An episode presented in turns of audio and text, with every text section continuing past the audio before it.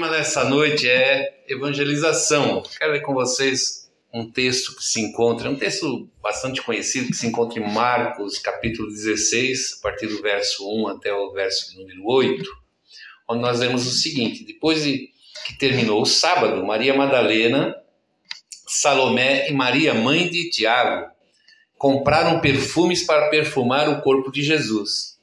No domingo, bem cedo, ao nascer do sol, elas foram ao túmulo. No caminho, perguntavam umas às outras: Quem vai tirar para nós a pedra que fica à entrada do túmulo? Elas diziam isso porque a pedra era muito grande. Mas, quando olharam, viram que ela já havia sido retirada.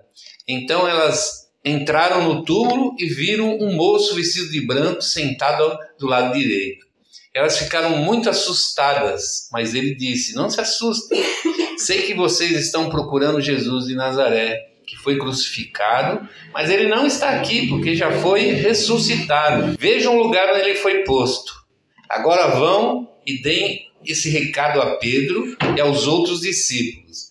Ele vai adiante de vocês para a Galiléia. Lá vocês vão vê-lo, como ele mesmo disse. Então eles saíram e fugiram do túmulo, apavorados e tremendo, e não contaram nada a ninguém, porque estavam com muito medo. Vamos orar?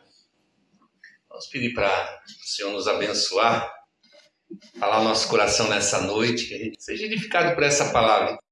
Vamos orar então, pedindo a Deus que nos abençoe. Pai, em nome de Jesus, nós queremos colocar diante de Ti agora nossas vidas, Senhor abrir o nosso coração, abrir completamente a nossa mente, a ação do Teu Santo Espírito, que Ele tenha toda a liberdade de tocar em nós, de mudar, de transformar, de fazer tudo novo em nós, Senhor, para que realmente a gente possa ser a, aquele tipo de cristão, aquele tipo de servo obediente, cumpridor, Senhor, das suas responsabilidades, mas também um discípulo que ama incondicionalmente o seu Senhor. Fala conosco nessa noite, abre essa palavra ao nosso entendimento. Nós oramos e pedimos em nome de Jesus Cristo. Amém. Amém. Hoje eu vou falar sobre um, uma pessoa. Não sei se vocês já ouviram falar de David Berkowitz, ah, um, um cristão um senhorzinho, um pouco mais velho do que eu. Ele tem livro escrito. Mas para falar um pouquinho desse homem, tem que voltar um pouquinho atrás, voltar alguns anos atrás e falar de um outro personagem que ele apareceu em Nova York, na segunda metade dos, dos anos 70, e que ficou muito conhecido. Ele ficou conhecido com, pelo nome de Filho de Sam. Talvez alguém conheça essa história. Foi um serial killer. Mais de um ano ele matou seis mulheres. Ele era bem violento na sua ação não tinha nenhum, nada de misericórdia. E ele trouxe uma situação muito grave lá em Nova York. Durante um ano, as pessoas mudaram até a forma de viver, não saíam mais à noite, não iam em alguns lugares, todo mundo extremamente preocupado, e a polícia, toda a polícia de Nova York, aí atrás, investigar, tentando prender esse louco. Até que depois de todo esse tempo, depois de todos esses crimes que ele, que ele cometeu, ele foi preso. E esse homem ele foi condenado em 1977 a 365 anos de cadeia. Ele era muito odiado. Inclusive na, na, na prisão tentaram tirar a vida dele. Agora, pasmem, o David e o filho de Sam são a mesma pessoa. E eu ouvi essa história, já conhecia essa história mais ou menos e vi um documentário e a gente começa a ver o filme, a gente começa a ver aquelas coisas acontecendo da forma que acontece, vai ficando com raiva no coração, né? Pegar um cara desse tem que matar. Tudo que for de pior na cadeia, por que, que não mataram ele? Enfim, né? A gente fica revoltado, revoltado, revoltado. Mas eu, no final da história eu fiquei impactado. Ele era satanista nessa época que ele que ele fez todos esses crimes. Ele, ele, ele dizia que ele recebia as ordens de Satanás através de um cachorro. E a gente fica muito, muito revoltado, mas de repente, dez anos depois que ele foi preso, ele se converte. Se converte. E comecei a pensar sobre isso. comecei a pensar como Deus enxerga uma situação dessa. A gente fica se estupefato, a gente fica, nossa, como é que pode alguém assim se converter quando tem tanta gente que são tão legais, bacaninhas e tal, que a gente gostaria muito de que conhecesse Cristo, que entregasse sua vida a Cristo, seguisse Jesus Cristo como seu Senhor e Salvador, e não acontece absolutamente nada. E eu fiquei pensando como Deus vê isso, como Deus enxerga isso, e cheguei à conclusão que para Deus não foi nada chocante, não foi nada excepcional, porque o propósito de Deus é justamente fazer com que as pessoas conheçam a salvação. Deus nunca desiste de ninguém. Se você olhar o propósito de Deus desde o momento que o homem pecou, lá no começo do, do livro de Gênesis, a gente vê todas as chances, as oportunidades que Deus, Deus dá a todas as pessoas para que elas também conheçam a Cristo e possam ter a sua vida transformada. Talvez olhe para uma vida tão terrível como desse homem e a gente pode pensar assim: essa pessoa aí precisa de que Deus age, Deus faça alguma coisa, porque ela é tão terrível, tão tremendo. Mas a palavra de Deus diz que todos pecaram. Independente do que a gente faça com o pecado, muita gente acha assim que tem pecado, pecadinho e pecadão. Mas a palavra de Deus não classifica pecado, diz que todas as vezes que a gente deixa de cumprir o propósito e vontade de Deus nessa vida, que a gente faz as coisas pela nossa própria vontade, nosso próprio interesse, nós estamos em pecado. Isso nos separa de Deus. E tanto o filho de Sam como uma pessoa que a gente pode achar que é ótima, uma pessoa bondosa, maravilhosa, elas precisam da mesma forma se dobrar diante de Jesus Cristo, aceitar Jesus como o seu Salvador, para que possa essa, essa separação de Deus por causa do pecado resolvido. Então Deus nunca desiste. Deus nunca desiste de ninguém. E a, a verdade é que em João 3, 16, 17, é um texto bem conhecido por todos nós, fica muito claro esse propósito, essa vontade de Deus, porque diz lá assim que Deus amou o mundo tanto que deu seu único filho para que todo aquele que nele crê não morra, mas tenha vida eterna. E ele continua falando, pois Deus mandou seu filho para salvar o mundo e não para julgá-lo. Gente, Jesus é próprio Deus encarnado, disposto a salvar todos aqueles que olharem para a cruz e receberem esse presente de Deus. Muitas pessoas pensam que para ser salvo eu preciso fazer um monte de coisa. Não, o que você tem que fazer de fato, de verdade, é aceitar Cristo como Salvador e Senhor da sua vida. Sua vida vai mudar? Vai mudar, com certeza. Mas ela muda porque você tem Jesus agora como Senhor na sua vida. Também Jesus nunca desiste de nós. Também Jesus nunca nos abandona. Eu fiquei pensando sobre a vida de Pedro e começo a olhar para a história dele, para a vida dele, e nós começamos a ver situações na vida dele que mostram quanto foi difícil para Pedro permanecer firmado nesse compromisso com Jesus Cristo.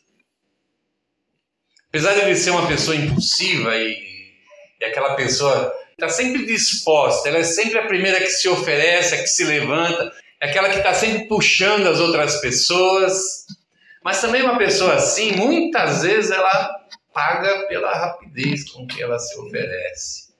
E tem uma passagem muito interessante em, no, em Marcos, capítulo 14, do verso 27 a 31, diz assim: Então Pedro disse a Jesus: eu nunca abandonarei o Senhor, mesmo que todos o abandonem. Mas Jesus lhe disse: Eu afirmo a você que isso é verdade. Nessa mesma noite, antes que o galo cante duas vezes, você terá três vezes que não me conhece. E lá no mais adiante, no versículo 66 a 72, diz assim ó, o texto: Pouco depois as pessoas que estavam ali disseram de novo a Pedro: Tudo, não há dúvida que você é um deles, pois você também é da Galileia. Aí Pedro disse: Juro que não conheço esse homem de quem vocês estão falando. Olha, Pedro, cara. O topzinho ali, né? O amigão. E continua.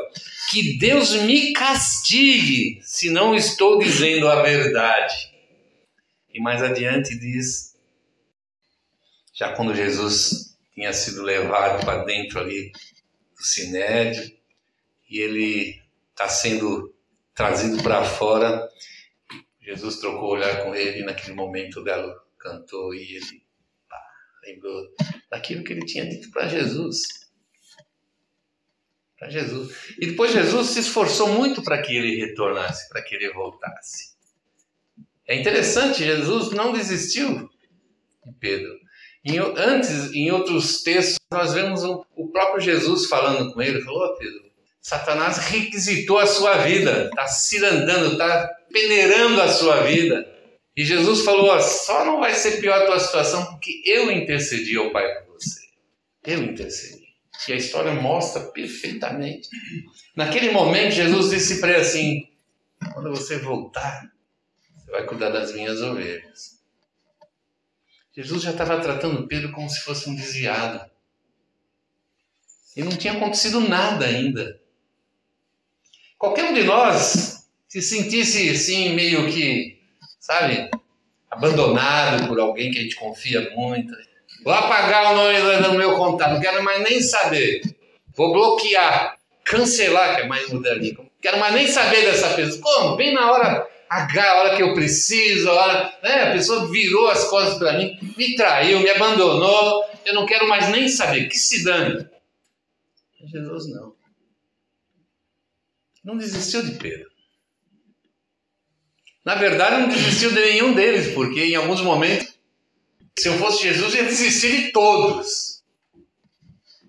Porque faltava muito pouquinho para Jesus ir para a cruz, Jesus conversando e falando, explicando o que ia acontecer com eles, como ia ser a vida deles, as dificuldades, a luta, que ser cristão não é fácil, que tem perseguição, tem isso, tem aquilo, confrontação. Mas olha, fica tranquilo, eu vou estar junto, Espírito Santo vai estar na vida de vocês, isso vai fazer diferença. E eles meio que sem saber de nada, andando assim como se o mundo fosse um parque de diversão. Vamos aproveitar o máximo que a gente pode. Não desistiu nem, nenhum deles. Nunca desiste. Deus nunca desiste de você. Às vezes a gente fala assim, ah, que Deus não quer nem mais saber de mim. O amor de Deus nunca muda com respeito à sua vida. Por pior que a gente possa aparecer, possa fazer, o amor de Deus nunca muda sobre a nossa vida. Jesus nunca desiste de nós. Nunca, absolutamente nunca. Por mais que eu me separe, me distancie dele, ainda assim, ele nos chama, ele nos deseja, ele quer que a gente esteja junto. Ele morreu por nós, morreu por você, morreu por mim. E nunca isso vai mudar. Mas dentro dessa história toda, o que chamou a atenção para mim também é que teve alguém que não desistiu do David. Apesar de Aquela hora ele já tinha deixado de ser David para ser filho de Sam. Serial killer, um cara horroroso, matador, odiado. Alguém não desistiu dele. E eu fiquei pensando, cara, quem foi evangelizar um cara desse? Que tipo de pessoa faria isso?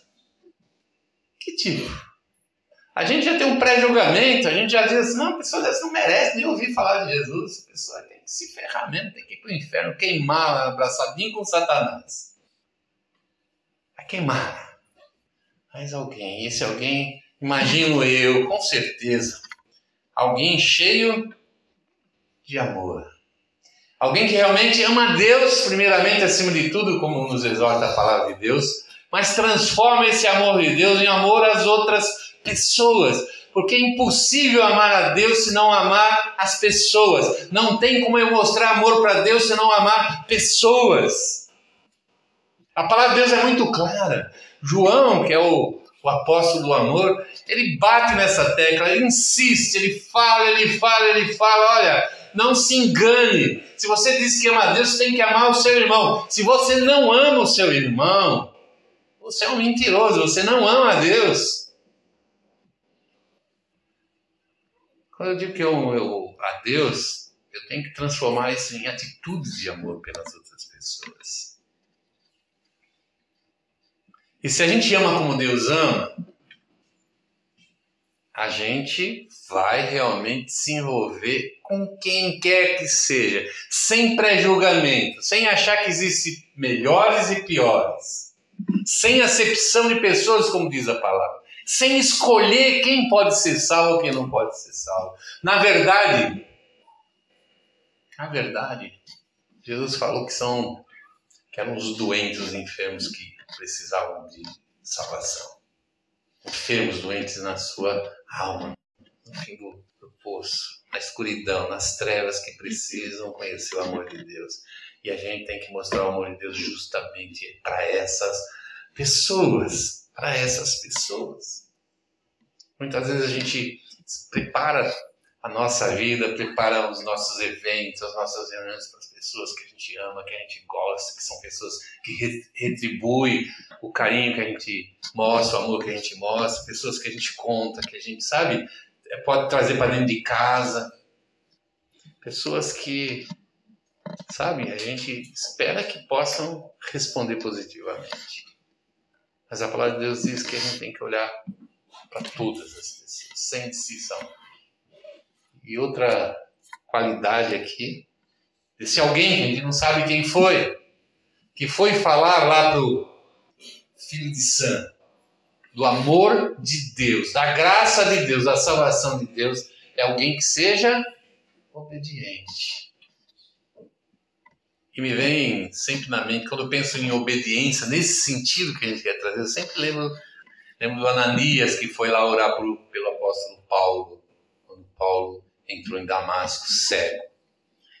E o texto lá em Atos 9 e 10, aparece conversa de Jesus ao chamar Ananias para ir lá visitar o Paulo e orar por ele. E o Senhor disse para ele assim, ó: Apronte-se e vá à casa de Judas, na rua direita, e procure um homem chamado Saulo, da cidade de Tarso.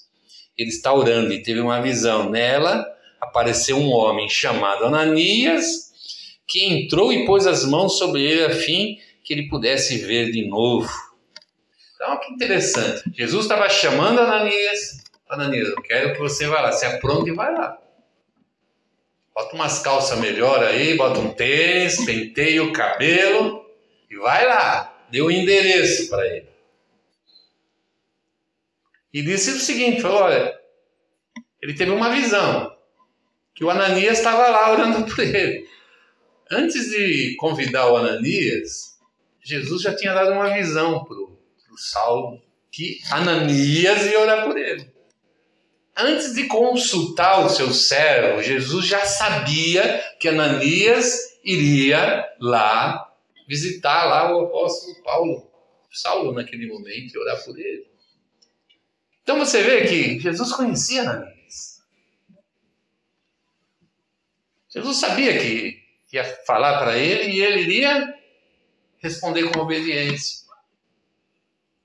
Podia ser um de nós, não precisava ser Ananias, podia ser um de nós. Agora, será que Jesus ia confiar assim em nós? Ou ia falar para Paulo assim: olha, vai vir alguém aqui orar por você, eu não sei bem quem vai vir ainda. Estou escolhendo lá, estou chamando alguns ali, alguém vai aceitar. Alguém vai concordar. Então, não vou falar quem vai, não. É o fulano que vai. Porque eu tenho certeza que ele vai me obedecer. E olha que Ananias argumentou com Jesus. Disse para Jesus assim: Senhor, muita gente tem me falado a respeito desse homem e de todas as maldades que ele fez em Jerusalém com os que creem no Senhor. E agora, Jesus sabe o que ele veio fazer aqui? Ele veio aqui para perseguir, veio em Damasco com a autorização dos chefes, dos sacerdotes, para prender todos os que te adoram Tipo assim, ó, Jesus, está prestando atenção? Está entendendo o que você está me pedindo? Está pedindo para mim orar pelo inimigo? Não, deixa ele bem ceguinho ali, ó. Se fosse possível, corta as duas pernas também para ele não andar, né? Ia ficar mais fácil ainda. Sem enxergar, sem andar, ele não vai perseguir mais ninguém.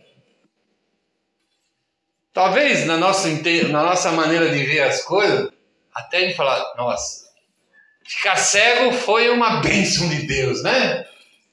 Deus faz assim com os inimigos, né? Cega todo mundo. Mas é Jesus estava falando com Ananias assim: sabe quem que é esse cara, esse Saulo? É alguém que vai ser muito, mas muito importante para mim. E foi. e foi. Posso dizer que existem poucos Paulos na igreja, poucos. Mas precisa, existem muitos Ananias. Pessoas obedientes. Pessoas que Jesus já conta antes de nos chamar. Ele já sabe o que nós vamos fazer antes de nos dar a ordem. Ele sabe que ele vai pedir, a gente pode até falar, mas Senhor, olha, eu era melhor não. Mas nós vamos fazer, porque foi o Senhor quem, quem pediu, quem disse, quem falou. A gente entende que é o, o Senhor. E eu quero finalizar dizendo que nós somos o amor de Deus manifesto aqui nesse mundo. Quando Deus quer que alguém conheça o seu amor, sabe o que ele faz? Manda um de nós lá. Quando Deus quer que alguém conheça a sua misericórdia, sabe o que ele faz? Manda um de nós lá. Quando Deus quer auxiliar, quer ajudar alguém, sabe como ele faz? Manda um de nós lá. Por mais que a gente ore pedindo que Deus mande o Espírito Santo, que para nós é bem mais fácil ficar em casa e ele mandar o Espírito, não é assim que Deus age. Deus precisa de pessoas que amem pessoas que sejam extremamente obedientes. Por quê? Se a gente pensar bem, né? Pensar bem, Deus mandou Jesus ao mundo. E depois Jesus nos mandou ao mundo.